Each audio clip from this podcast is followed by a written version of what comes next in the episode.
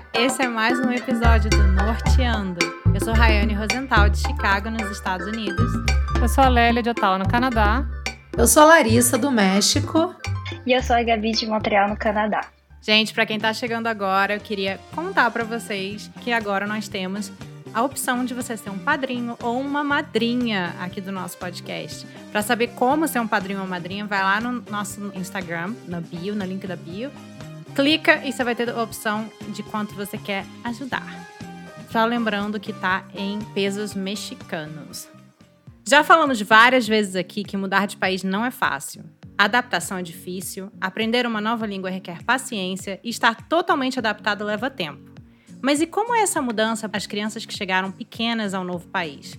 Como é essa adaptação? Como elas se sentem? O conceito de TCK, Third Culture Kid, criança da terceira cultura, existe desde 1950 e representa alguém que passou uma parte significativa da infância ou adolescência fora de seu país de origem. Mas será que elas se consideram uma TCK? Dizem que para confirmar, basta saber se a pergunta Where are you from? de onde você é incomoda. E para conversar com a gente, hoje temos a Gabi, que tem 19 anos, mora em Montreal e chegou no Canadá aos 9 anos. Gabi, conta pra gente, essa frase te incomoda? Então, essa frase não me incomoda. Honestamente, se for pra escolher se eu sou canadense ou brasileira, eu acho que eu me sinto mais canadense.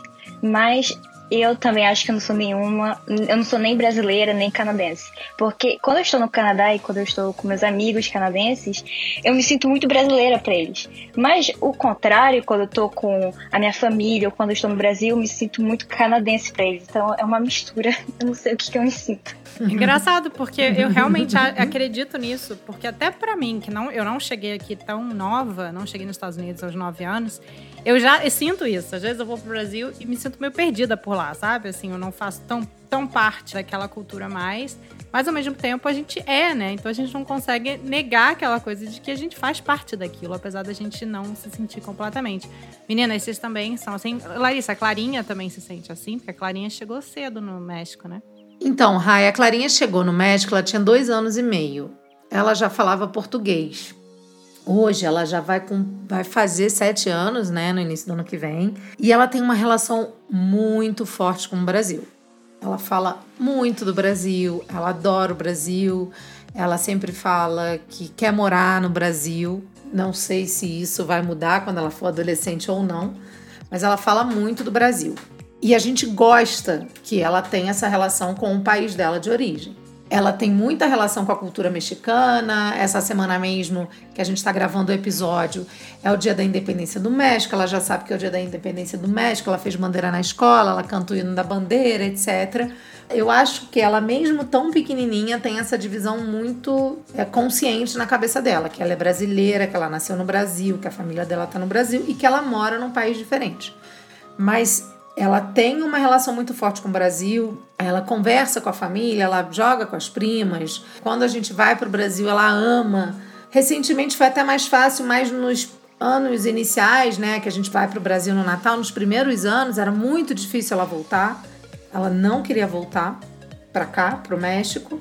Mas hoje já é mais fácil, porque exatamente ela sabe que aqui é a casa dela, no Brasil tá a família e tal, mas ela se sente muito brasileira. Acho que isso pode, pode ser que isso mude quando ela seja adolescente. É engraçado, e, e, e com você, Lely, porque sua filha nasceu no Canadá, né? Porque eu fico imaginando, eu não acho que o Lio vai ter esse mesmo sentimento com o Brasil como a Clarinha, né? Porque não que ele não vai ter contato com a cultura, com o país, eu também faço super questão que ele tenha. Mas eu acho que pelo fato dele ter nascido aqui, é, é claro, um é porque ele né? nasceu né? aí, né? Ele não vai ser uma, uma é. TCK, né? A Clara é. Não, pois é. Né? E a Ellie também não, a filha da Lélia. A filha da Lélia nasceu no Canadá. Né? Então eu acho que tem esse diferencial, mas pode ser que isso mude, né? Eu achei interessante a Gabi falando que ela se sente canadense quando tá no Brasil e brasileira quando tá no Canadá. Achei isso bem interessante. Porque é claro, assim, até para os amigos dela no Brasil, ela deve ter hábitos diferentes, assiste coisas diferentes, lê livros diferentes, né? E para os amigos dela canadenses, ela deve ter muita coisa ainda do Brasil introjetada, né, Gabi? Você deve falar de coisas ou apresentar coisas do Brasil para eles. Sim, a coisa mais famosa que eu apresento para meus amigos é o pão de queijo, porque todo mundo ama o pão de queijo. é sério, todo, todas as pessoas que vêm aqui em casa, minha mãe faz muito pão de queijo, aí todo mundo fica, ai, que coisa gostosa, muito bom. É, não, tem muita coisa. É, comida, começando com a comida, que tem pão de queijo brigadeiro. É muito engraçado que nos meus aniversários, quando eu chamo meus amigos para vir pra cá, primeira coisa que eu remarquei, isso depois de anos, então eu fazia muito errado. Que você percebeu. Que eu percebi. Olha o francês aí. Percebi, Olha o francês. É, que eu percebi foi que quando a gente canta parabéns em francês, a gente não bate palma. A palma é no final. Então, quando eu tava nas festas dos meus amigos, tava falando parabéns, eu era a única batendo palma. E no meio da, da, da, da música, eu parava, porque eu via que eu era a única. Então, isso é a primeira coisa que percebi. E a segunda, por exemplo, o brigadeiro é muito doce para os canadenses. Meus amigos eles acham muito doce. Então a minha mãe, quando ela faz um bolo com cobertura de brigadeiro, ela tem que meio que mudar um pouco para não ficar tão doce. Para mim, na verdade, para minha família, eu acho é, mais doce é melhor, que é aquele brigadeiro gostoso. Claro, né? Inclusive, eu quero dizer aqui que a Roberta é minha amiga, amo ela. Beijo, Roberta, beijo, Mário. E ela faz um bolo de chocolate com cobertura de brigadeiro que você não está entendendo. É um bolo maravilhoso. Mas é aquele bolo brigadeirudo, chocolatudo, tudo de bom. Aí ela tenta, né, empurrar no canadense, mas não dá certo. Ô, Gabi, eu acho que o único país do mundo que canta parabéns batendo palma é o Brasil. Porque aqui no México também não Eu batem também palma. Nos Estados Unidos não batem palma. No Canadá, acho que na França não batem. Acho que o parabéns animado, tipo, estou feliz É. por estar comemorando minha vida. Todo mundo passou por essa situação. Fica tranquila. E a Gabi confirmou que a gente já falou aqui algumas vezes, não só do parabéns, mas do brigadeiro sendo doce demais para os americanos, canadenses e os mexicanos gostam, né, do brigadeiro, se eu não me engano. Mas é, a gente já conversou sobre isso no nosso episódio sobre comida e festas. Então, Rai, é, você tinha perguntado sobre a minha filha. A minha filha tem sete anos. Ela nasceu no Canadá e ela já foi no Brasil algumas vezes, porém a vez mais recente foi em 2019. Então ela já tinha cinco anos e meio da última vez que a gente foi. A gente foi duas vezes ao Brasil em 2019. Então ela teve tipo uma, uma experiência estendida até, né, assim, do que só duas semanas de férias. Ela, a gente foi três semanas no verão, é, no verão daqui, né? E depois a gente voltou duas semanas na época do Natal. E ela não lembra muito das outras vezes que ela foi ao Brasil, ou lembra um pouco fragmentado, assim, sabe? Mas dessa última vez ela lembra bastante. E ela adora coisa do Brasil. Quando a gente fala sobre o Brasil, ela se sente muito, assim, especial. Ela adora coisa do Brasil.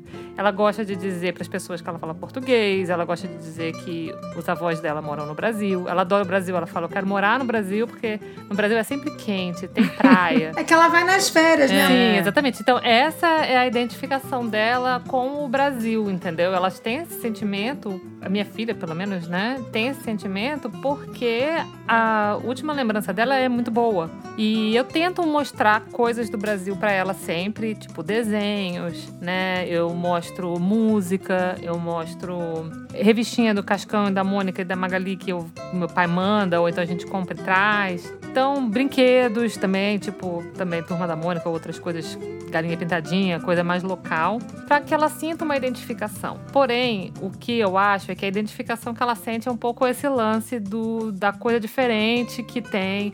Ela gosta das comidas, ela adora pão de queijo, das férias. Porque eu vejo ela com os amigos dela bem canadensinha, sabe? Brincando assim com as outras crianças. Bem canadensinha. Inclusive até filhos de amigos meus que estão na mesma situação que ela, né? E no momento que eles viram as costas da gente, eles já estão falando em inglês e... Entendeu? Acabou a, a brasileirada, gente. Ah, só já passou. Passou. E Gabi, conta uma coisa pra gente. Como é que foi a adaptação? Principalmente da língua, né? Você teve que aprender o francês ou você já falava francês? E você achou difícil essa adaptação toda, aprender uma língua nova? Como é que foi na escola? Conta pra gente como foi a sua adaptação. Então, eu acho que a minha adaptação foi boa. Eu já tinha feito francização no Brasil, quer dizer, um professor ia lá em casa e ele ensinava francês de base para mim e pro meu irmão. Então eu sabia os verbos mais popular, assim, e eu sabia algumas frases. Por exemplo, eu, eu me chamo Gabriela, é, eu sou estudante, mas não são frases que eu conseguia muito me exprimir e falar o que eu estava sentindo. E quando eu comecei a escola, eu vim para cá em dezembro. E eu comecei a escola em janeiro. E eu, na primeira semana, assim, nos primeiros dias de aula, eu queria ir pro banheiro. E eu não sabia como falar para minha professora que eu queria ir pro banheiro. Então, eu, eu falava palavras e eu me lembro que eu fazia mímica, porque eu não sabia me exprimir, que eu queria fazer xixi. Eu não conseguia falar para minha professora que eu queria fazer xixi. então, no começo, foi, é, eu acho que foi mais difícil por causa da língua. E eu me lembro também que, quando eu comecei a escola, outros brasileiros estavam em outras salas e eu ficava com eles, porque eram as únicas pessoas que me entendiam. É mais com o tempo, eu acho que nos depois dos seis primeiros meses, aí eu acho que aí que foi, porque aí eu acho que eu aprendi o francês e algo clicou na minha cabeça. Eu não, eu não falava o francês perfeitamente, mas eu conseguia pelo menos falar com outras pessoas da minha idade. E como quando eu cheguei eu não falava nada, a gente estava na classe da Curry, né, que é uma sala com pessoas que são imigrantes que acabaram de chegar aqui no Canadá e, e no qual o francês não é a primeira língua. Então estava todo mundo meio que na mesma situação. Então a gente se entendia entre a gente. Esse lance da Lace da COI é muito interessante, que é uma coisa que é, é oferecida nas escolas aqui, que é para você ingressar na escola de modo que você tenha um melhor aprendizado e tal. Eles veem o seu nível no idioma e você tem aulas naquele, no francês ou aqui no, em Ontário em inglês. Né? E no caso da Gabi, ela estava no Quebec, então era em francês e matemática tudo em francês, para que você pegue o máximo de francês possível, para que depois de um tempo você possa ingressar na aula com os alunos normais. Então, na classe de accueil é só os alunos que são, que eles chamam aqui de alofone, que não falam nem inglês nem francês, que precisam desse apoio linguístico. À medida que o professor sente que aquela pessoa está pronta, ela pode ingressar. A classe da CAN é na escola, normal, entendeu? Mas ele só tá indo, os alunos só vão matemática e francês. Depois eles vão para as outras matérias e numa turma normal com pessoas que falam francês, os locais, né, digamos assim. É, aqui, aqui nos Estados Unidos também tem isso. Quando você chega e você não fala inglês, você vai para uma turma especial que só tem estrangeiro também, que também não fala a língua. Eu não sei se se aprende só inglês e matemática, mas eu sei que você precisa é, provar no final que você. Quer dizer, provar, né? O professor precisa saber que você está preparado para entrar numa turma normal. Geralmente tem uma prova, dependendo da escola, mas também é na escola, dentro da escola. É, eu acho isso incrível, gente. Eu acho isso ótimo, porque eu acredito que seja um pouco mais fácil a adaptação, né? Você estando numa turma onde você pelo menos está aprendendo junto com todo mundo do que entrar. O que eu achava que nos Estados Unidos a pessoa chegava era jogada dentro de uma turma americana e se vira aí, sabe? E depois eu descobri que não, que na verdade você vai para uma turma especial. Aqui no México você é meio que jogado mesmo. e aí você faz mais aulas de reforço se você quiser em espanhol. Mas é claro que o espanhol é uma língua muito mais próxima do português. E principalmente quanto, menor é uma criança, mais fácil para ela aprender um idioma. Então, por exemplo, na idade da Sim. Clara, ele entrou numa turma regular com todas as crianças de países diferentes e falando espanhol e tal. E eu até, nesse sentido, queria fazer uma pergunta para Gabi, porque assim, como eu disse, quanto mais jovem, né, quanto menor é uma criança, mais fácil é a adaptação dela. E você chegou aí numa idade que você já tinha o seu grupinho de amigos feito no Brasil, né? Já tinha internet nessa época, você já se comunicava com essas pessoas. Como é que foi isso, assim, desapegar, não totalmente, é claro, acredito que você tenha mantido relação com muitos desses seus amigos e amigas, mas como é que foi é, para você esse momento do tipo, caramba, meus amigos vão ficar no Brasil? É, foi, foi bem difícil. Eu já tinha o meu grupinho na escola formado, eu era muito próxima com as minhas vizinhas. Na minha infância tenho muitas memórias boas, tanto com a minha família e tanto com meus amigos. Até meus vizinhos, eu me lembro que no verão, que é no inverno daqui, né? É, nas férias a gente descia, a gente ia pro playground e a gente Cara, a gente brincava, mas brincava tanto. A gente brincava de elástico, a gente brincava de boliche, a gente brincava de tudo que era tudo. E eu já tinha meu grupinho no prédio formado, meu grupinho na escola formado. Descer pro play é muito brasileiro, né, é, cara? Não bom. tem como. De vamos descer é. pro play. Brincar de elástico, é delícia, muito Brasil. lembro disso. Ah, é muito bom. Aí, é, quando eu vim pra cá, foi muito triste. E eu, as minhas vizinhas, elas me fizeram uma carta. Eu me lembro que elas compraram uma caixinha de brigadeiro pra mim. E cada uma, porque eu era amiga muito, muito próxima com duas. E cada uma tinha me feito uma carta. Uma cartinha falando assim, ah, é. Não lembro direito o que tá escrito, mas eu ainda tenho as cartas comigo. Porque eu, me emocionou muito. Eu guardei, eu tenho até hoje. Eu posso até tirar aqui pra mostrar, mas. é, mas eu me lembro, era, é, me tocou muito. E com as minhas amigas do colégio também fui muito triste. Eu me lembro que memórias vagas, mas eu acho que tinha feito muito negócio, todo mundo junto. E aí depois eu vim pra cá. Mas foi, foi bem, bem triste. Eu imagino que a cidade deva ser realmente mais difícil, né? Minhas amigas que Com têm certeza. filhos que chegaram aqui no México com essa idade, o processo é um, um pouco diferente.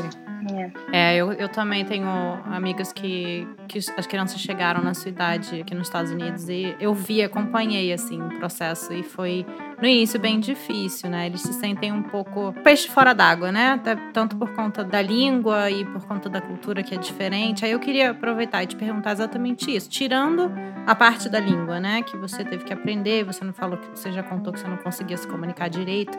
Você via assim muita diferença entre as crianças daí e as crianças do Brasil e como você estava acostumada a brincar, se era diferente ou não?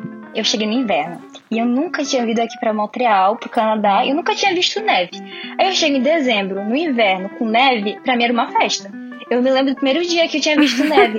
e aí, é, na escola, é um- muita neve. E aí eles têm um trenozinho. E aí to- é criança, aí outra criança puxa o trenó e eles ficam. É muito doido. Eu, eu gostei, porque não era a mesma coisa que tem no Brasil. No Bra- em Manaus não tem neve, né? Não tem mesmo. Tudo que não tem é neve. Então acho que eu não estranhei porque era, era muito novo pra mim. E eu nunca tinha visto neve, então eu, eu, eu gostei, sabe? Eu fiquei, ai meu Deus, aí eu fiquei no trenozinho, as pessoas me, me puxando também. Era, era é outros tipos de, de brincadeiras, porque não, não é a mesma coisa. E assim, Gabi, eu te conheço desde que você chegou aqui e eu sempre tive a impressão de que você é uma pessoa sociável e sempre estava rodeada de amigos. Mas isso é só uma impressão mesmo? Ou, ou era assim, você fez amizades com Eu faço facilidade? amizade com facilidade. Isso adianta muito, né? Quando você é imigrante, né, Gabi? Sim. Quando, eu- quando eu cheguei aqui, eu conheci uma brasileira e ela me apresentou para outros brasileiros. Quando eu tinha acabado de chegar aqui, eu fiz o meu grupinho de brasileiro, mas aí depois eles foram para uma outra escola e quando eles foram embora, porque eu comecei a aula em janeiro, aí no, outro semestre, no outro ano, eles tinham ido embora. Mas o meu francês já tinha melhorado. E aí eu consegui fazer amizade com as outras pessoas da minha sala. Então eu, eu tive essa facilidade um pouco. Eu acho que principalmente porque eu conheci brasileiros. Porque eu não sei se eu não tivesse conhecido brasileiros no início, se ia ser tão fácil assim. Talvez você, ficaria um pouco mais fechada, né? Com um Exatamente. pouco mais de medo de se É. abrir, né? E ao novo. se sentindo mais sozinha também, né? Porque assim, ao mesmo tempo que a gente pensa, né? Eu não vim pra cá criança, obviamente, cheguei aqui com 37 anos, mas eu pensava, ah, não quero só ficar com brasileiro. Mas ao mesmo tempo é importante você conhecer brasileiros nesse processo de imigração, porque te ajuda um pouco, né? Te, te deixa menos sozinho, é essa sensação que eu tenho, né? Você sente menos solidão. Ou então pessoas que estão no mesmo barco que você. Uhum. Tipo, foi no meu caso. Que eram outros estrangeiros também, que foram vieram estudar aqui. E aí a gente acabou fazendo o nosso grupinho também por conta disso, né? Porque você acaba procurando pessoas que estão no mesmo barco que você. E eu, eu acho que, inclusive, uma das partes mais importantes da adaptação é você ter um, um apoio, né? Então, que seja de brasileiros que, que o que dá você agarra, ou de estrangeiros que estão no mesmo barco, ou às vezes dos pais ou do marido, né? A gente tem que ir com apoio, porque é, é- é difícil, a adaptação é difícil, né? E, e, Gabi, conta pra gente. Aí você veio, fez toda essa adaptação, foi pra escola. Quanto tempo demorou pra você voltar ao Brasil depois disso? Voltar ao Brasil há uns cinco anos. Uau! Você ficou cinco anos sem ver seus Uau. amigos. É, mesmo quando eu fui no Brasil, eu não vi meus amigos. Eu fiquei duas semanas no Rio e eu só fiquei com a minha família, porque na família da parte da minha mãe eu não tinha visto ninguém. Só eu já tinha visto a minha avó materna e a, a tia da minha mãe, então minha tia. Mas sem ser elas, eu não tinha visto mais ninguém da, da parte da família da minha mãe. E do meu pai, eu, eu via minha avó e minhas primas e meus tios, minha família, assim, várias vezes, mas fiquei muito, muito mais com a minha família. É só pra explicar um pouquinho que a família do pai da Gabi mora no Rio e a avó materna da Gabi também mora no Rio, mas o resto da família materna mora em Manaus, né, Gabi? É, É, sim, exatamente. E uh, tem uma parte também da família do meu pai que mora em Manaus, mas a, a mais perto mesmo é no Rio. E você sempre morou em Manaus? Isso, sempre morei em Manaus. E como foi quando você chegou no Rio, assim, você voltou a ouvir português o tempo inteiro, né? Você tava lendo tudo lá em português, né? Voltou a tomar, sei lá, Guaravita, né? Tô pensando aqui, voltou a comer o pãozinho francês da padaria. Ai, é muito bom. Como, como é que foi, assim, depois de cinco anos, você dá de cara com a cultura brasileira de novo? Eu tava muito animada, porque eu não tinha ido pra praia, praia salgada fazia cinco anos. Então eu tava muito feliz de ir pro, pro Rio. E foi muito bom, porque eu cheguei no Rio véspera de Natal, era dia 24. Então a gente emendou 24 para 25 e 25 a gente ia para Búzios. Então foi assim, sem parar, gente. Eu fiquei com a minha família, foi muito bom. E uma coisa que eu tava com muita saudade era a comida brasileira. Meu Deus, como bom. Por exemplo, quando eu ia no restaurante pedia um suco de laranja, era um suco de laranja natural. E, cara, aquele suco de laranja é tão bom. Meu Deus do céu. Maravilhoso. Nossa, não tem igual, com certeza. Foi muito bom. E você ainda foi para a melhor cidade do mundo, Búzios, né? Eu amo aquele lugar. É, também tem isso. Então também não deve ter sido tão estranho, né? Não. Não, foi muito bom. Eu tava com muita saudade do Brasil. As pessoas também são muito simpáticas. Eu, eu, tava, eu tinha me esquecido quão o brasileiro é simpático. Porque, por exemplo, quando eu fui numa loja de roupa para comprar uma roupa para mim, a, a vendedora era super animada, super gente boa. Eu fiquei, meu Deus, obrigada. Elas falaram que eu era bonita e tudo mais. Mas aqui, aqui no Canadá, a gente vai experimentar uma roupa, a, a pessoa não te olha. Ela, ela fala assim: você precisa de algo, se for não, ela vai embora. Não tem essa uma proximidade. Às vezes assim. nem tem vendedor, né, por aqui. Às vezes nem, É, te, às nem vezes te não tem atende. nem nada. Você precisa É de assim algo, elas mesmo. não te atendem. Cansei de ir em loja e eu ter que ficar procurando gente pra me ajudar. É bem diferente É, é bem assim. Você tá falando aí de, desses aspectos que são aspectos férias. É, que é tudo muito bom, porque você a gente só vê as partes super boas. Mas mesmo nas suas férias, quando você foi, você sentiu alguma diferença do tipo assim, nossa, o que tá acontecendo? tipo, sabe? Porque não era uma coisa que você estava esperando acontecer, porque não era uma coisa que você via, que era parte do seu dia a dia, ou algum comportamento das suas amigas ou das suas primas, você falou que estava muito com família, que você falou assim, nossa, eu, eu não faria isso dessa forma, ou que você não espera. Porque, assim, um, um exemplo que eu dou é que quando eu vim pra cá, que eu cheguei aqui, eu tentava muito é, melindrar certos comportamentos que eu achava que era muito brasileiro, assim, que as pessoas ficavam, assim, achando estranho, sabe? Então, tipo, principalmente com os meus amigos canadenses. Como brasileiro a gente chega, a gente já chega dando beijo, abraço, não sei o quê. Meus amigos canadenses, eu não chego beijando e abraçando, porque eu sei que não é uma coisa que eles fazem. Sabe? Então eu, tipo assim, eu me lembrava às vezes assim de não fazer isso. Às vezes eu fazia e eu via minha amiga com uma cara de que, que você tá fazendo? Sabe? Meio dura. Quando tu vai pro abraço, a pessoa fica meio dura. E a língua também. Vocês não têm isso de É, dar uma, tipo- uma, uma maluquice na cabeça, assim? Às vezes sai em inglês, Às vezes sai em falar. outra língua. É, exatamente. E É. quando eu fui, ia pro Brasil, já era o contrário. Já- eu já senti isso, assim, a primeira vez que eu fui pro Brasil depois de muito tempo, eu já senti algumas coisas assim, quando alguém falava muito me pegando, ou já era muito familiar, assim, eu já estranhava. É claro que daqui a pouco cai a ficha, né? Mas você fica assim, nossa, não tava esperando essa, esse comportamento, entendeu? Então é isso que eu quero saber. Você ficou cinco anos, e cinco anos muito importantes da sua vida, que foi a sua adolescência, né? A sua formação, assim, dos 10 aos 15 anos assim, no Brasil. E quando você foi, você ficou assim, uau, peraí, que está acontecendo? Por que, que essas pessoas estão fazendo isso? Ou, ai, não é isso que eu faria, não é. Sabe? Você sentiu essa diferença? assim? Coisas que você viu, assim. Sim, enfim. então, uma coisa que eu senti de muito diferente foi, por exemplo, na rua, quando a gente andava e queria atravessar uma rua, os carros não paravam. Então a gente, é sério, teve um dia que quase atropelaram a gente, porque o carro, o carro não parava, mesmo se tinha um negócio pra gente passar. Então isso eu fiquei meio chocada. E a segunda coisa foi a pobreza, na verdade, né? Porque eu tinha me esquecido um pouco. Quer dizer, eu tinha me esquecido completamente disso. Você era É. muito nova também pra entender direito o que aquilo, né, o que era aquilo, e aí você chegou com uma outra, uma outra idade, uma outra cabeça, mais madura. Exatamente, eu via e eu ficava muito triste, eu via crianças, eu ficava, meu Deus, sabe, não é, não, não tô acostumada a ver isso aqui, então foi, foi duas coisas que me chocaram muito, assim, eu não me lembrava mais disso. É, isso, isso, esse aspecto que você está tocando é bem, é bem interessante, né? Porque ah, realmente o Canadá é um país desenvolvido, né? Você provavelmente pouco vê né, a questão da desigualdade social aí no dia a dia do Canadá, no seu dia a dia de ir para a escola, seus pais indo para o trabalho, né? E isso no Brasil é muito a olhos vistos, né? Então tá ali na sua cara escancarado. Eu acho que esse deve ter sido realmente um, um choque para você, assim. Ah, com certeza. E outra coisa também que eu, que eu queria saber, a de, por exemplo, você saiu de lá, você ainda era uma menininha de 9 anos, e quando você voltou, você já era uma adolescente com o quê? 14 anos? 15 anos, é. A diferença é, uma, é um mundo diferente, né? Vamos combinar que o mundo criança é diferente do mundo adolescente.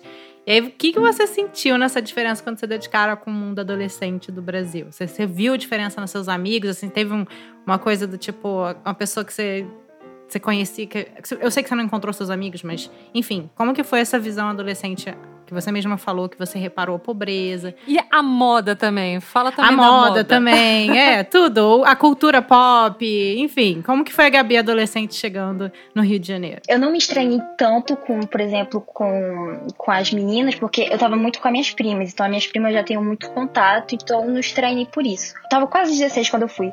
E aí, eu queria fazer, a gente ia fazer o meu, é, o meu álbum de 15 anos. E aí, a gente foi comprar uns vestidos. Ah, sério, eu não sei, eu não sei é a moda aqui do Canadá que é ruim, mas os vestidos de lá meu, é um mais bonito do que o outro. E quando coloca no corpo, é lindo. Não, a moda do Canadá ah, mas é, é isso México, mesmo. É os Estados Unidos horrível.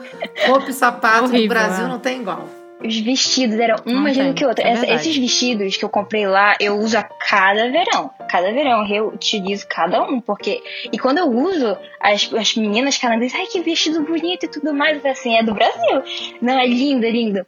Uma outra coisa que, se eu comparo um pouco as meninas no, geral, que eu vejo na rede social daqui do Canadá, eu acho que as meninas do Brasil se produzem muito mais. Principalmente meninas assim da minha idade, por exemplo, 15 anos, ou é, é, colocar mais vestido, é sapato alto, maquiagem. E já aqui não. Aqui as meninas não usam muito isso. É, agora, agora na minha idade, que estão começando mais, mas quando eu fui não era, não era a mesma coisa. É porque o Brasil é meio adultiza mesmo, né? A, a adolescência tem isso, realmente é uma, uma diferença. Agora, Gabi, lá no, no início, né, a Raid perguntou se essa pergunta é, Where are you from te incomoda. Você disse que não incomoda. Se te perguntam, o que, é que você responde? que eu sou brasileira. Uhum. E, e, você também disse que você se sente brasileira quando tá no Canadá, né? Vice-versa. Você já falou isso. Uhum. O que que você tem então de brasileira e o que que você tem de canadense? Você tem essa percepção? Não sei. Eu acho que como é, é, no verão o meu namorado fala que eu me distou um pouco das outras pessoas, mas eu acho que por isso eu acho que é porque eu uso muito roupa do Brasil. Então não sei se faz uma diferença porque roupa do Brasil tem um vestido que é todo florido. Eu não sei se é a moda daqui, mas não tem muita muita estampa assim. Então, uhum. eu uso muita coisa assim, com estampa no verão. Mas eu tenho muita roupa também daqui, mas normalmente quando eu vou sair, eu uso roupa do Brasil. Se não, eu acho que uma coisa que eu sou mais brasileira, eu acho que é as músicas, eu escuto muito música brasileira.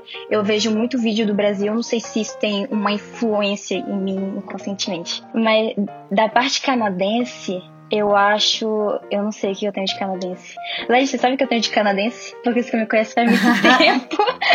é difícil, porque eu tô muito perto para saber, mas eu acho assim. O, pra mim, o que eu mais vejo de canadense em você é assim, justamente que você aproveitou muito mais a sua infância. Você foi criança há muito mais tempo. Uhum. Como você falou, assim, eu acho que no Brasil tem uma adultização do adolescente, né? E que no Canadá perdura um pouco assim a infância, a proximidade, talvez assim, hum, proximidade não, mas assim aquela coisa de que você ainda é, tá muito nova para isso, sabe? Por mais tempo. Ao mesmo tempo, assim, não sei também. Eu sou muito próxima para ver, mas isso é uma coisa que eu vejo. Eu acho que você e seu irmão ficaram é, um pouco mais crianças e um pouco mais adolescentes por mais tempo do que eu vejo filhos me, das minhas amigas no Brasil serem.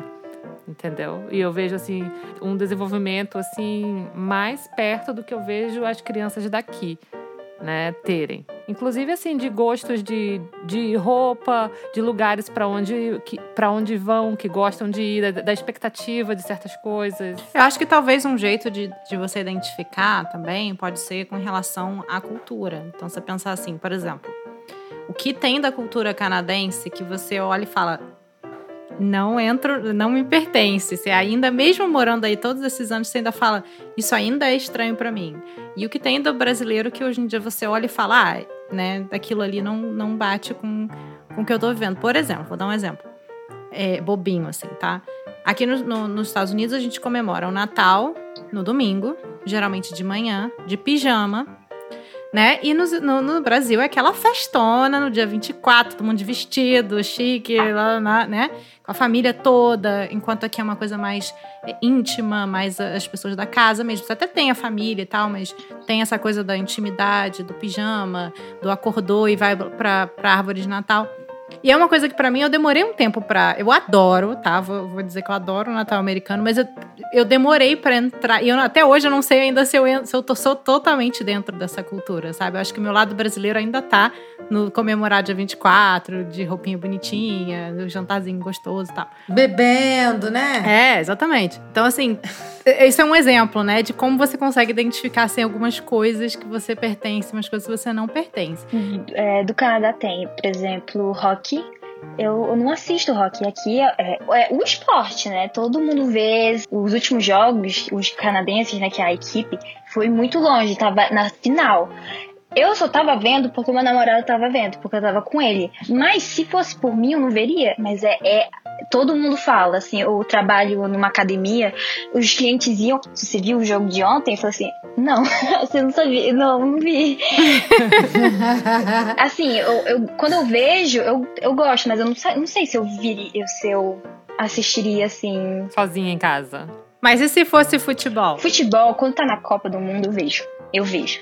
É. Que é uma coisa bem brasileira, né? O futebol, uma coisa que nos Estados Unidos não tem a mesma força que tem no Brasil, por exemplo. Que, que no Se bem que tem crescido bastante nos Estados Unidos, né? Tem crescido, mas tem crescido uma coisa mais assim, é, na televisão, sabe? É, mas ainda não tá dentro da cultura americana, a não ser o feminino. O feminino é grande. Mas, por exemplo, meu, meu marido não assiste. Não tem, conheço ninguém que fica na televisão vendo futebol. É muito difícil. Não é uma coisa é, assim, que todo mundo assiste. Tem as pessoas que gostam, tem.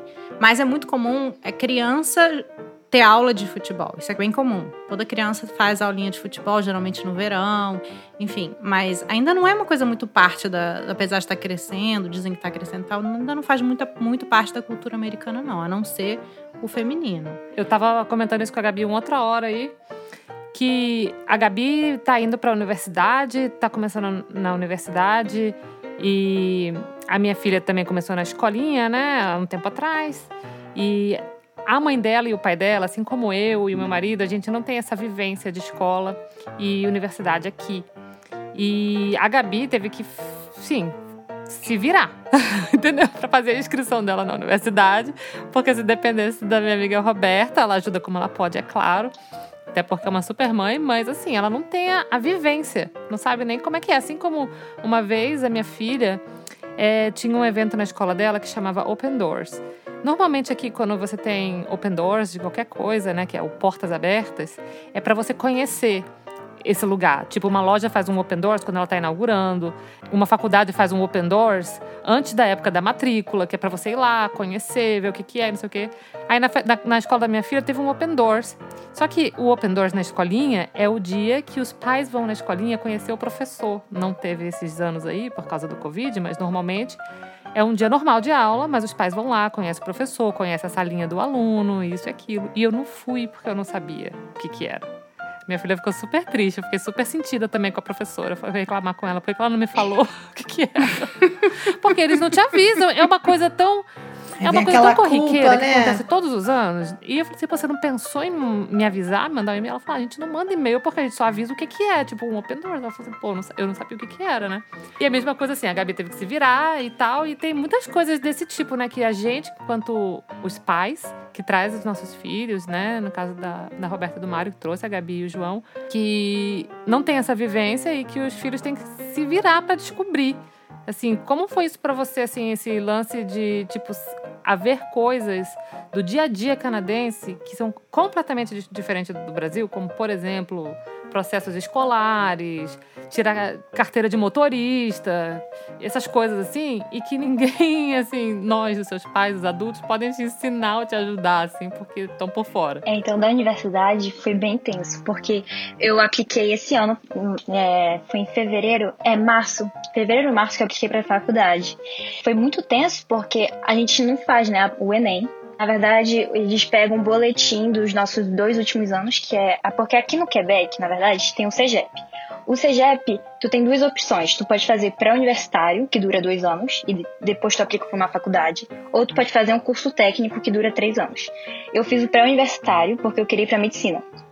Então, eu, para aplicar para medicina, para qualquer outra, outra área, é, que, que eles fazem? Eles pegam a tua nota e é um cálculo que meu pai amado, que nem eu, os eh, estudantes entendem. A gente não se entende, a gente tenta se ajudar, mas a gente não entende. Por exemplo, física. Pega a tua média, compara com a média da tua sala e depois pega a ponderação e vai comparar a tua nota com o resto do Quebec. E eles vão te dar, depois de todo esse cálculo, um número. Então, esse número, por exemplo, para entrar em medicina é 35. Mas, a 35, a gente não sabe a média de quê? A média é, deve ser de 98, mas, alguma coisa assim. Mas eu, para explicar isso para meus pais, que não são daqui, que não entendem, é muito difícil, porque eles estavam vendo os cursos comigo de universidade e eles não estavam entendendo como assim o último que entrou em medicina tem, tem 35, sabe? É muito difícil. Uma outra coisa também que foi muito difícil esse ano é que eles não fizeram faculdade aqui e muitos amigos é, deles não fizeram faculdade aqui, fizeram faculdade no Brasil. Então, para me ajudar, para eu saber o que, que eu posso fazer, por exemplo, se eu não entrar em medicina, ok, eu faço o quê? Porque eu ainda quero entrar em medicina. Então, o que, que eu tenho que fazer? Eu tenho que entrar em, em outro programa. Eu tenho que acabar os três anos, ou quatro anos da faculdade, para depois aplicar em medicina. Mas isso eu aprendi comigo mesmo, porque fui eu que passava horas e horas procurando na internet o que fazer. Os meus pais tentavam me ajudar no máximo possível, mas eles não conseguiam me ajudar tanto. Então era, era eu que estava procurando lá certos cursos que é mais fácil para entrar em medicina, por exemplo, nutrição, farmácia, dentista. É, esses cursos são mais fáceis. Se eu, por exemplo, for para enfermagem, for para é, uma outra área, por exemplo, direito, não vai ser mais fácil para entrar em medicina. Se eu quiser fazer depois passar para medicina não vai ser mais fácil. Então é mais fácil dizer isso daqui. Aí a minha mãe o que ela estava fazendo é que ela ia no fisioterapeuta e ela perguntava para ele como, como é a faculdade, como, como você entrou. Quem tem boca vai a Roma, minha filha, é assim mesmo. A minha mãe pegou o Instagram dele e mandou eu escrever para ele. Porque ela falou assim, Gabi, escreve aqui pra ele pra perguntar tuas perguntas. e eu fui. Ai, mãe brasileira. Eu escrevi, eu coloquei uma DM lá no Instagram dele, fui e falei assim, oi, tudo bem? Então. Aí fui e perguntei. Aí foi responder, foi me gentil. A minha, uma, minha mãe me perguntou, não só pro fisioterapeuta, mas como pro nosso dentista. é sério, meu dentista, mas eu gosto muito dele, porque ele me ajudou muito, esse meu dentista. Ele, ele me deu várias dicas, por exemplo, faz benevolar, faz. Que benevolar é Voluntariado, voluntariado. Mas é isso, então minha mãe tava tentando falar com outras pessoas para me ajudar. E o meu pai tava lá procurando junto comigo para saber o que ia fazer. Mas teve uma hora que esse ano que, é sério, eu, eu juro pra você, eu entrei no quarto dos meus pais e eu comecei a chorar. Porque eu não sabia o que fazer, porque era, era muita pressão, sabe? Que eu, eu não sabia que, o que, que aplicar, porque eu quero entrar para medicina, mas se eu não entrar, sabe, eu, te, eu, preciso de um plano B. Como é? Você faz um ciclo básico? Explica pra gente. Você tem que fazer um ciclo básico numa universidade, matérias básicas, e aí depois você escolhe o que você vai estudar realmente, ou você já aplica para o curso que você quer fazer? Depois que tu sai do teu segundo andar, que é o ensino médio, você tem que ir pro CEGEP. E no CEGEP, já tem meio que pensar no que você quer fazer para a universidade.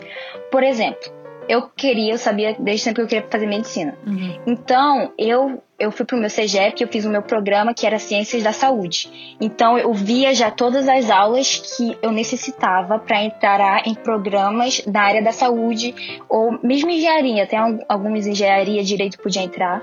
Então, eu tinha que saber mais ou menos o que eu queria fazer para aplicar na universidade, para ficar no meu CEGEP. Aí depois que eu fiz o meu CEGEP, meus dois anos, eu tive três físicas, tive biologia, tive bando, bando de aula, assim. Aí depois disso, você vai aplicar para tua universidade. Aí, por exemplo, para a universidade você precisa daquela COTER, que é aquela nota, aquele número que eles te dão. Se você não tiver essa nota e você, por exemplo, quiser entrar em medicina, o que eu fiz é o que eu pensei no plano B, né? Porque você, quando aplica, você aplica no teu primeiro. Ah, mas você aplica direto na você, na. você tem que fazer uma escolha já no começo, né? Sim. Tipo, das suas Sim, opções. mas tem várias pessoas que também no CEGEP eles mudam de programa. Porque eles não querem mais fazer aquilo, então é normal também mudar durante o CEGEP o que, que você quer fazer ou não. Aí para a universidade, por exemplo, para medicina ou mesmo para, eu acho que eu não procurei, mas mesmo acho que para veterinário, para dentista, se você não tiver a nota, você pode entrar num negócio que se chama faculdade de medicina. Então são programas, por exemplo, nutrição e farmacêutico, dentista, toda essa área de medicina e o que, que vai fazer é que você vai fazer os três anos ou quatro dessa da, do teu programa e depois você pode aplicar para medicina. Então você não, eu não posso aplicar, fazer meu primeiro ano da faculdade e aplicar para medicina. Eles não vão me aceitar. Eu tenho que acabar todo meu programa. E Gabi, assim, falando dos seus pais, né, voltando a essa questão, né, de você ter ido para ir nova, daqui a pouco foi como a gente falou aqui em off, né, antes da gravação, daqui a pouco você tem mais tempo de Canadá do que tempo de Brasil. Você conversou, você lembra nesses seus quase 10 anos aí de Canadá, você conversava sobre essa questão de você ser uma criança numa outra cultura, você abria para os seus pais algumas inseguranças, é, por exemplo, a questão dos seus amigos. Esse é um assunto que rolava na sua casa, assim, nos primeiros anos de mudança para o Canadá? Foi, eu acho que foi mais antes de eu sair do Brasil que eu tive essas inseguranças porque eu ficava com medo, na verdade, de não fazer amigos. Então, eu antes de vir pra cá, eu já tinha falado com meus pais que eu tinha, tinha medo de fazer amigos, mas quando eu cheguei aqui, eu acho que foi hum, eu me sentia meio de férias. Então, meus seis primeiros meses, que é o mês também de, de, adaptação, eu me sentia um pouco de férias, porque a cada final de semana a gente saía. Então, a gente ia pro Velho Porto, a gente ia pro Biodomo, a gente ia meio conhecer a cidade. Então, para mim, como eu nunca tinha vindo para cá, era uma nova cidade. Então eu tava, é, eu tava. Eu me sentia de férias. É um ano de férias mesmo que a gente fica, né? Eu tive essa sensação também. É, eu acho que eu acho que o que acontece. Acontece, ó, pra, pra você ficar mais calma em relação a isso, o que você se sentia naquela época, eu acho que é normal em qualquer idade. Porque foi, foi comigo também. Eu cheguei aqui porque eu quis, né? Foi diferente, eu vim sozinha, cheguei porque eu quis, já cheguei a entre aspas, do, eu quando, veio, quando eu vim para os Estados Unidos eu tinha 19 anos. Então, assim, foi uma, uma, experiência diferente. E mesmo assim é difícil. E mesmo assim dá medo. Sair da, da zona de conforto sempre dá medo, né? A gente está acostumado com uma coisa, chega num lugar, a gente não fala nem a língua, tem que aprender, tem que aprender a se virar, tem que aprender a cultura. É difícil, né? A cultura não é fácil de aprender. Então, é, eu acho que é uma coisa que todo mundo passa por isso. Eu creio que a Larissa uhum. passou por isso, que a Lely passou por isso, né? Nesse sentido da gente sair da zona de conforto. No início é tudo novidade. Pô, no início é tudo festa. Você vai passear, vai conhecer lugar novo, comida. Nossa, o que eu comi no primeiro ano dos Estados Unidos. Acho que eu provei todos os fast foods, todas as besteiras americanas, tudo. É normal, né? Eu não sei se você lembra, Gabi, mas logo que você chegou aqui, eu vou também falar um outro detalhe aqui. Eu morei em Manaus também, né? Já falei isso várias vezes aqui. E em Manaus ninguém anda para lugar uhum. nenhum. Ninguém vai pra lugar nenhum andando. Entendeu? Uhum. Se não, assim, a não ser que precise. Porque é muito quente, né?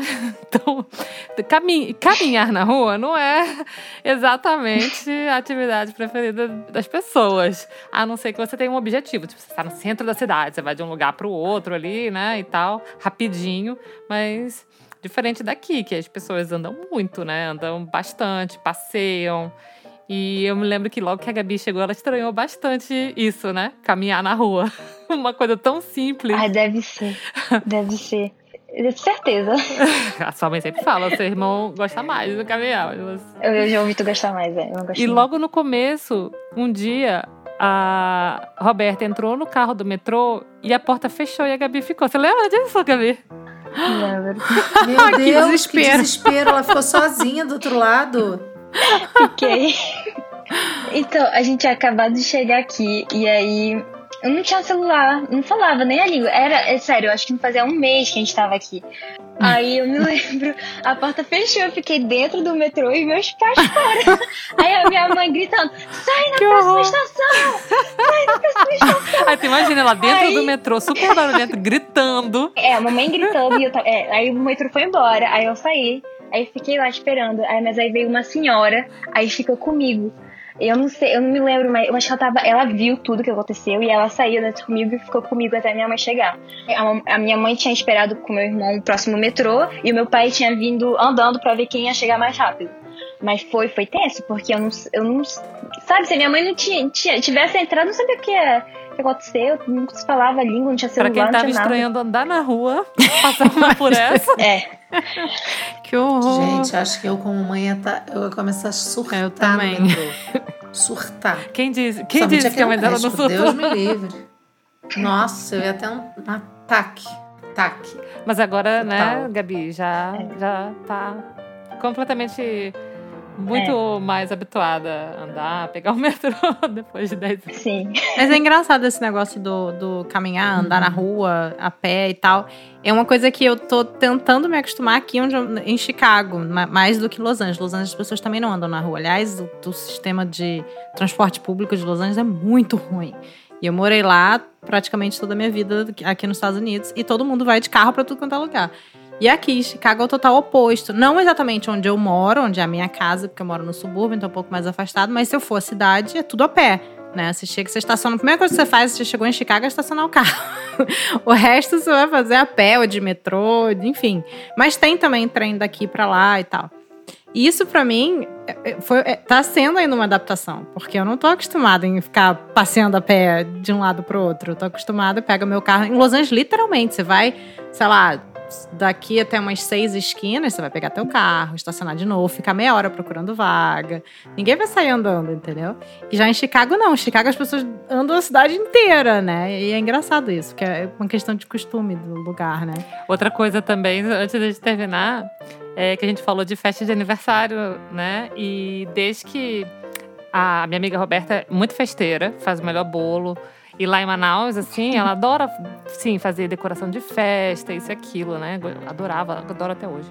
Faz decorações belíssimas.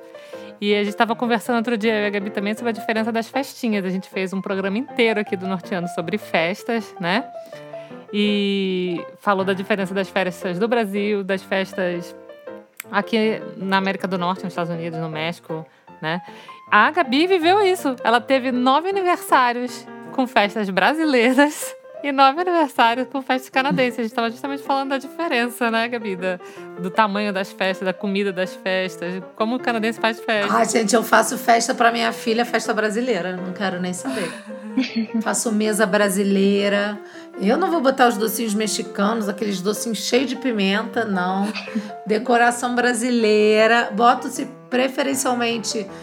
Como minha filha é criança, eu detesto festa de criança com música de adulto, então eu boto música infantil, sabe? Eu faço festa brasileira. A única coisa de mexicano que tem na minha festa é a pinhata, obviamente. E claro que eu canto Las Manhanitas no final, mas assim, o primeiro é parabéns pra você, todo mundo gritando, batendo palma, e é isso. Você estranhou as festinhas aqui de aniversário quando você começou aí? As festas de aniversário aqui são muito calmas. É meia dúzia de amigo com bolo. Acabou. Na casa da pessoa. Uhum. E assim, a, quando eu faço as minhas. Quando, a- quando eu fazia, né?